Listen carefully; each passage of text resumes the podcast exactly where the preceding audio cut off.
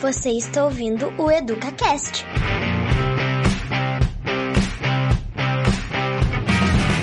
Olá, pessoal. Boa tarde, bom dia também para quem estiver assistindo a gravação. É muito bom ter vocês aqui nessa noite no, na nossa live do SEMAI na rede. A nossa live ela sempre surge de temas pertinentes ao processo educacional. As evidências lá da escola, o que, que, estamos passando, o que, quais são os nossos desafios perante o momento que nós estamos vivendo, que se tornam cada vez mais intensos. Então, hoje nós temos um tema bastante importante, trazendo as questões desse impacto na adolescência, no público infanto-juvenil. E eu convido a Aline, nossa psicóloga do SEMAI. Seja bem-vinda, Aline. E faça o convite à nossa palestrante, se apresente ali. Boa tarde, então, colegas. Boa tarde, Rochelle.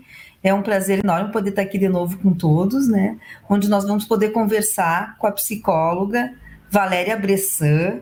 Ela é especialista em avaliação psicológica, em neuropsicologia e em neurociências e educação. A Valéria vai conversar um pouco conosco sobre os impactos do isolamento social nesse período de, de pandemia no nosso público infanto-juvenil. Então, é com enorme prazer que eu agradeço né, a, a, disponibilidade da Valéria de compartilhar conosco um pouco dos conhecimentos dela. Seja bem-vinda, Valéria, estamos aqui à tua disposição. Um abraço e obrigada pela disponibilidade. Bem-vinda, Valéria. Fique à vontade e qualquer coisa nós estamos nos bastidores, tá bom? Boa noite, então. Primeiramente, eu quero agradecer né, imensamente ao convite feito pelas meninas.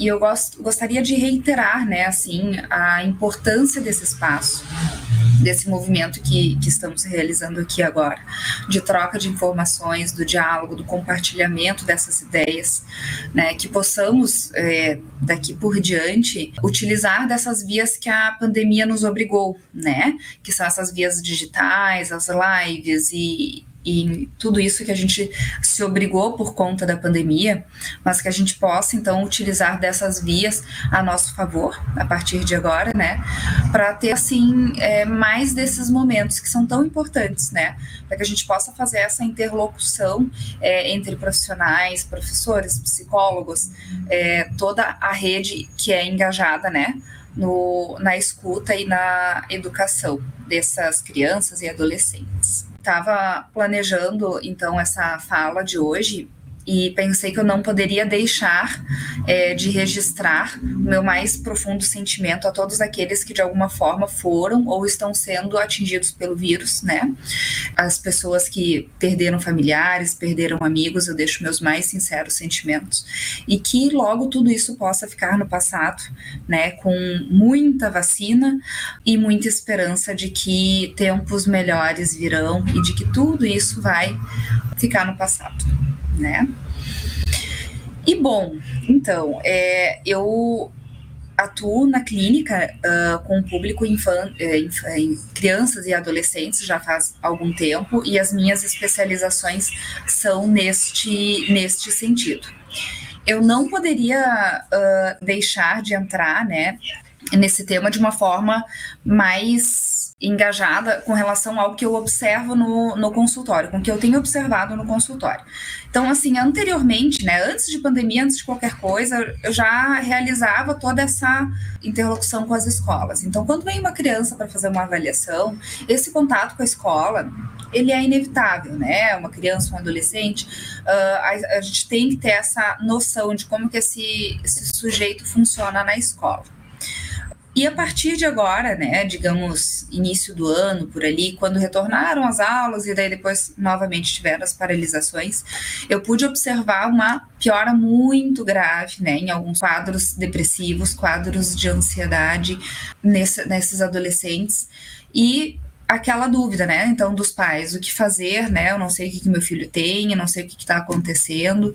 Então, uh, precisamos estar aqui engajados, né, para pensar e elaborar juntos, uma vez que a escola, né, uh, acaba se tornando, na maioria das vezes, essa ponte de ligação, né, e essa é, a responsável por fazer alguns, alguns dos principais encaminhamentos. E bom, bem sabemos, né, que a escola, ela muitas vezes ela se mostra com um espaço que vai muito além do que da, da aprendizagem, do aprendizado acadêmico, né? Então, muitos casos não fica somente nisso, maioria dos casos, né, não fica somente nisso. É, a escola acaba ficando também às vezes aliada à dinâmica dessa família, né, dessa, da família desse adolescente, e ali eles podem observar então questões que vão surgindo, né. E agora, considerando é, essa questão do isolamento, pensei em trazer alguns temas, tá? É, vou, vou, deix vou deixar alguns, algumas indicações. Um deles é um artigo que tem que fazer download, mas é, quem quiser, eu posso estar encaminhando. Vou de deixar registrado ali o nome do, do artigo, né? Uh, no Google vocês conseguem ter acesso, mas qualquer coisa podem me solicitar. E neste artigo, é, ele fala sobre a questão das, da importância das emoções no aprendizado. Né? E o quanto que uma coisa está atrelada à outra. A gente aprende através também das emoções, a gente utiliza da regulação emocional para o aprendizado, né? Então, se alguma coisa não está bem, se tem algum tipo de desordem, se alguma coisa de grave está se passando com este sujeito, é, vai haver prejuízos na, na área acadêmica. Uh, e bom, considerando isso, é, tem além deste lado, tem também uma outra questão, né? Que além da, do aprendizado, que é das uh, dos transtornos psiquiátricos, né, dos transtornos mentais também, que podem surgir e que podem vir através ali da, da escola, que podem ser observados ali. Então, penso que esse retorno das, das aulas é, vai, vai nos proporcionar múltiplos fatores, né, para que a gente possa observar esse, esse adolescente. Então, uh, me parece que o primeiro, a primeira etapa, na, no momento em que um professor, uma coordenação, observa alguma questão específica de um aluno, é poder avaliar, mas aqui é aprendizado ou é comportamento? Ou é cognição, é, é cognição ou é comportamento, é emoção, o que está acontecendo, né? Para que a gente possa fazer, inclusive, os encaminhamentos mais é, adequados e mais eficazes. Uh, considerando, né, por exemplo, a questão das, uh, das emoções, uh, como eu disse anteriormente, eu tenho observado, né, desses adolescentes, muitos casos, casos graves de ansiedade, quadros depressivos, né, que até então Claro que sempre existiu, né? A gente sabe disso, mas com certeza eles ficaram muito agravados. A pandemia ela foi muito grave para todos nós, para adultos, né? Pra, uns para mais, uns foi um pouco menos, um foi mais difícil, outros foi um pouco mais fácil, se é o termo certo de se utilizar. Para os adolescentes e para as crianças, é, a gente tem um, uma questão que é essa questão do, do tirar dessa rotina, né?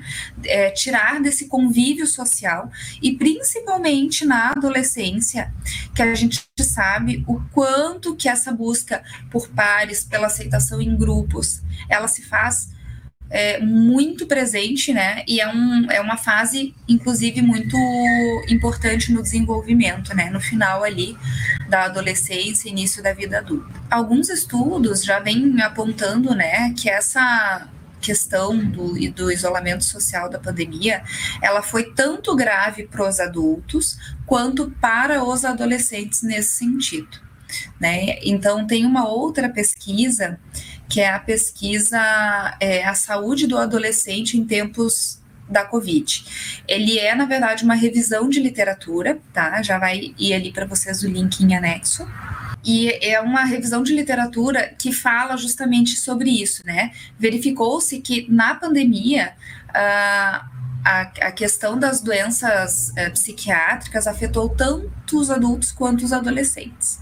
considerando que as escolas muitas vezes eram um ambiente acolhedor, era um ambiente que poder, podia estar oferecendo para esse adolescente uma alternativa, né, uma escuta. De repente eles não têm mais isso, né? E de repente eles têm que ficar fechados nesse ambiente, nesse, nesse contexto familiar que também sofreu graves reviravoltas, né? Famílias que perderam empregos, é, pais que se separaram, é, múltiplos, múltiplas situações. Considerando tudo isso, que, que eu penso que é fundamental, primordial que a gente possa é, pensar juntos, né? Da importância da gente poder observar desses adolescentes nesse retorno da, das aulas, cada sujeito individualmente, né? Isso sempre, claro, né? Mas que a gente possa observar nesse contexto de pandemia o que, que se passou nessa família, né? O que está atrelado ao comportamento ou à aprendizagem que está uh, ah, demonstrando ali algum prejuízo. Então, de repente, é uma, um adolescente que já tinha algum transtorno, é, já tinha um diagnóstico, já tinha algum algum tipo de, de avaliação realizada e vem uma pandemia e agrava esse quadro, ou não, né? Ou era um adolescente é, que não apresentava nenhum tipo de patologia e de repente vem com um comportamento alterado, né? A gente é, tem relatos assim de professores que dizem, não, mas ele não era assim, né? É, aí vem através do quê? da irritabilidade, que são as queixas principais, né, desses quadros. É, a irritabilidade, o isolamento, era um adolescente que se comunicava melhor, né, ele, é, bem, assim, tinha uma, um bom potencial de comunicação e, de repente, não tem mais, ele não conversa mais, e é a irritabilidade é um dos fatores bem importantes da gente poder observar. Então, é ou desligamento, né? Esse adolescente parece que vira uma chavezinha ali e ele se desliga. Então ele não se comunica mais, não quer falar, não quer conversar, se isola dos colegas, né? Ou vem através da irritabilidade. Então, adolescentes é, problema, né? Adolescentes que surgem ali com demandas e brigas e situações mais graves. E da gente poder observar, né? E nessa família, e nessa situação específica, o que, que se passou. Então, me parece que neste primeiro momento de retorno às aulas, é, vai se mostrar fundamental essa escuta ativa dos professores, coordenadores, né, do, dos funcionários, para que possam estar atentos a essas demandas é, dos adolescentes, né? As múltiplas demandas, o que, que vem se passando. E da mesma forma, é, tem também um, um estudo que a gente que foi realizado aqui no Rio Grande do Sul por um professor psicólogo aqui de Passo Fundo, inclusive, o professor Jean. Uh, e neste estudo fala-se sobre a que baixaram as taxas de notificação de violência contra crianças e adolescentes agora no período de isolamento. Que, que isso quer dizer? Isso quer nos dizer, quer nos denunciar das subnotificações dessas situações de agressão. E bom, é, vocês profs, né, e as coordenações bem sabem que a escola muitas vezes era um ambiente em que eram observados situações graves dessa dinâmica familiar, situações de agressão, uh, e era a escola que fazia o encaminhamento necessário. E a partir do momento que a escola não não, né, não tem esse contato com o aluno, fica impossibilitado, né? Esse aluno fica, como eu falei lá no começo, ele não tem mais esse espaço de acolhimento, ele não tem mais esse espaço de escuta, né, de cuidado, de amparo. E vai é, demandar muita delicadeza, mas muita delicadeza desses profissionais é, de poder observar esse aluno que está retornando agora e poder entender, né? como é que foi esse período, como é, o que, que se passou. Me parece avaliações, né, tanto no aspecto da aprendizagem quanto é, de patologias, é, é, psiquiátricas, é fundamental que sejam feitas avaliações, né, que a gente possa é, chegar a um diagnóstico, a um quadro, mas antes de uma avaliação, eu penso que é primordial a escuta, né? A acolhida antes do encaminhamento, antes de se pensar, é, aqui é um caso para conselho tutelar, é um caso para o CAPSI, para onde que é este caso, antes que a gente possa fazer isso, que a gente possa dar espaço para esse adolescente conversar, né? É, e poder estar tá nos dizendo o que está se passando verdadeiramente, né? Que ele possa ter uma confiança nesse profissional, que ele possa se sentir à vontade para trazer ali as questões dele uh, e que ali seja um, um espaço seguro, né? Um, um espaço de acolhimento, um espaço que possa fazer esse cuidado, que a gente bem sabe que muitas vezes por diversos motivos que não cabe, né, aqui a gente entrar nesse aspecto, mas por diversos motivos às vezes falta, né, no ambiente familiar.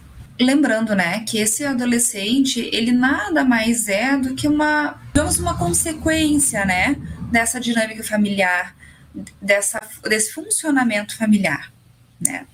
E muitas vezes ele vai trazer, como eu falei antes, né? Às vezes através da irritabilidade, às vezes através do isolamento, às vezes até mesmo aquele aluno que é muito quietinho, nossa, olha que bom, aquele aluno ele não incomoda, ele não, não atrapalha, né? Não incomoda assim o funcionamento da aula, ele fica quietinho ali, não faz não fala nada que a gente também possa olhar para esse aluno que fica tão quietinho, né, e que é às vezes maravilhoso, mas poder observar se também tá tudo bem com ele, né? O que que tá se passando. Todos os contatos que eu já fiz com as escolas, tem uma questão que eu sempre trato e observo, que às vezes a escola, às vezes não, muitas vezes, maioria das vezes as escolas não dão conta. Né, não dão conta, porque são muitos alunos, são, né, como eu falei antes, cada um é uma história, cada um é uma situação diferente. E, e muitas vezes a escola não dá conta. Mas, conversando com as meninas antes, eh, eh, elas estavam me falando dos encaminhamentos, que vocês já têm conhecimento, né? Mas como é importante a gente ter esse suporte da rede, né?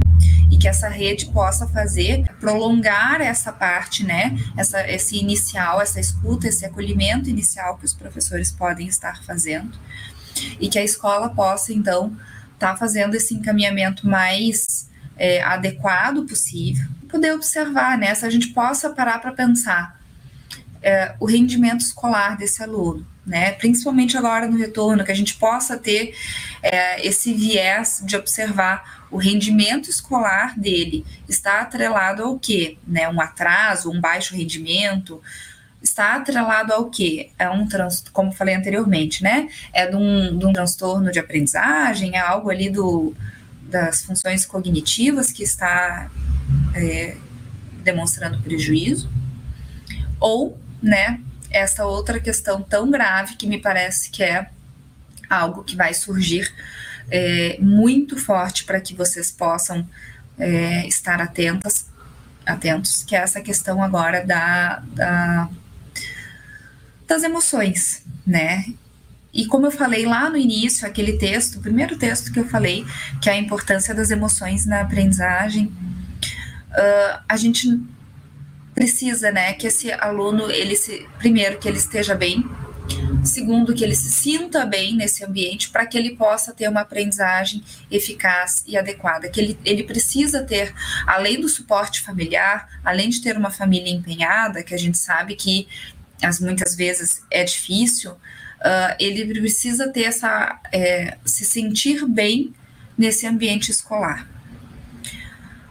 E bom, né, considerando, por exemplo, casos de adolescentes que já vinham com algum tipo de dificuldade, não vamos nem entrar aqui na questão de um transtorno, mas vamos falar em dificuldade mesmo, crianças que estavam patinando um pouco ali na, nas questões acadêmicas, como foi grave, né? Como foi absurdamente grave ficar um ano inteiro é, com aulas remotas. Bem, sabemos que muitos dos alunos não puderam ter acesso adequado aí, né, é, a essas aulas remotas.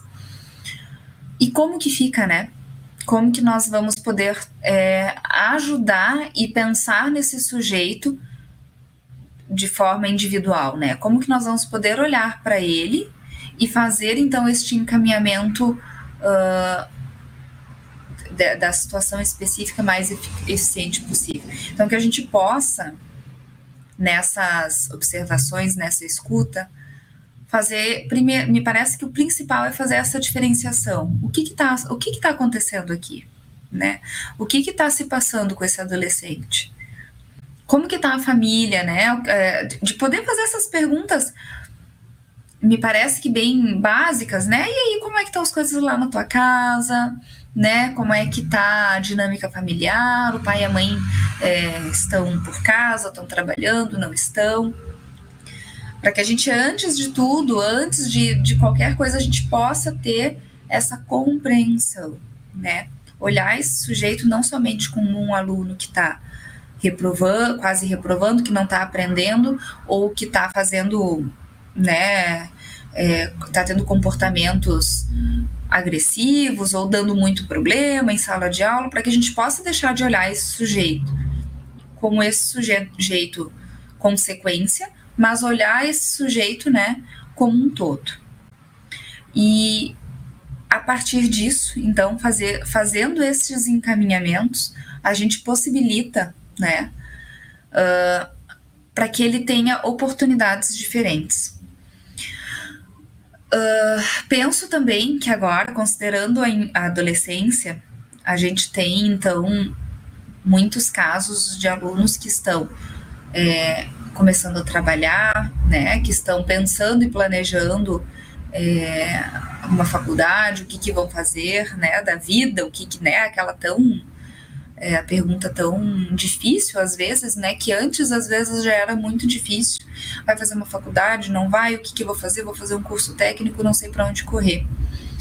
E que então a gente possa é, dar tempo ao tempo, considerando este tempo de isolamento, dar tempo ao tempo e poder escutar esse adolescente, né, ver uh, qual que é a angústia dele, se o que que surge através dali, né, a partir de agora, então já tenho o ano que vem já tenho que definir coisas, então que a gente possa também fazer essa é, abrir esse diálogo e me parece que essa vai ser a grande uh, demanda dos professores, que vai ser de ter essa, esse diálogo aberto com esses alunos, de poder escutar esses alunos e, como eu falei, né, ver qual que é a, a, a, a problemática, né, o que, que angustia.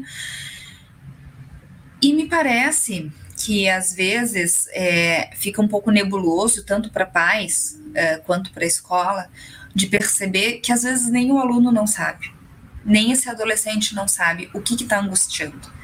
É, muitas vezes eu recebo é, pacientes com, com sintomas depressivos, com sintomas de ansiedade, e eles não sabem me dizer assim, não, é que realmente foi isso, foi X, foi Y que fez eu ficar assim. Se pararmos para pensar, nós, adultos, muitas vezes, né, ah, essa semana eu tô irritada, tô brava, tô não sei o que, não tô bem, e às vezes nós mesmos não sabemos né? O que está se passando? Por que, que eu estou assim? Às vezes é óbvio, é uma questão, tá bem, aconteceu X, mas às vezes a gente não sabe. E para os adolescentes e crianças é pior ainda, né? É pior ainda porque fica tudo muito mais confuso. Uh, tem toda uma questão de identificação, como eu falei anteriormente, a questão pela busca pelos pares, aceitação de grupos uh, que eles ficaram privados e que gera muita conflitiva. Só que essa conflitiva ela não é de fácil acesso. Ela não é algo que está ali escrachado, que está dito. A gente precisa dar é, espaço para que ele, que, que ele possa elaborar junto, né?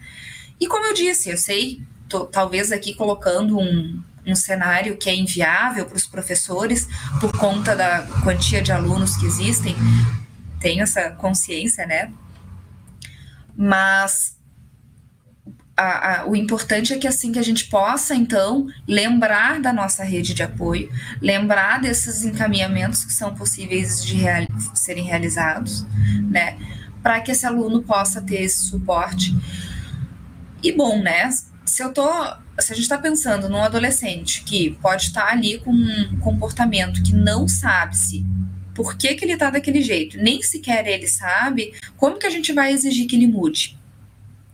É, como que a gente vai exigir que ele melhore o funcionamento, o comportamento, as atitudes, o que está acontecendo ali não pode mais acontecer? Como que a gente vai exigir isso se nem ele sequer sabe muito bem o que está se passando, o que está acontecendo, se eu nem sei como é que eu vou mudar? Né? Por que, que eu vou mudar? Né?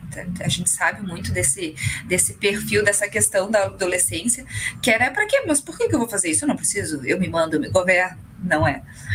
Então, a partir do momento que, em vez de uh, definir o que que precisa e como que, né, tu tem que fazer isso, tem que ser mudado, tem que ser assim, tem que ser assado.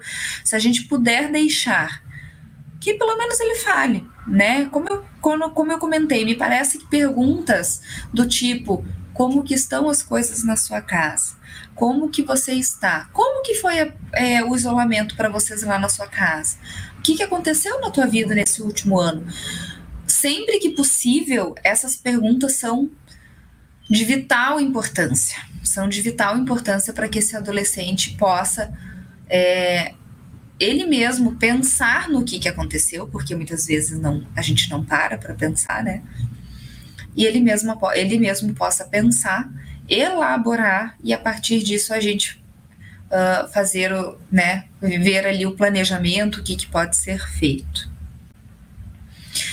Uh, tentei atrelar um pouco uh, da fala com relação à escola com o que eu observo no consultório, porque é o meu chão, né? E como eu falei antes, que a gente possa utilizar, então, é, dessa via de, de interlocução, que ela é fundamental, ela é importantíssima.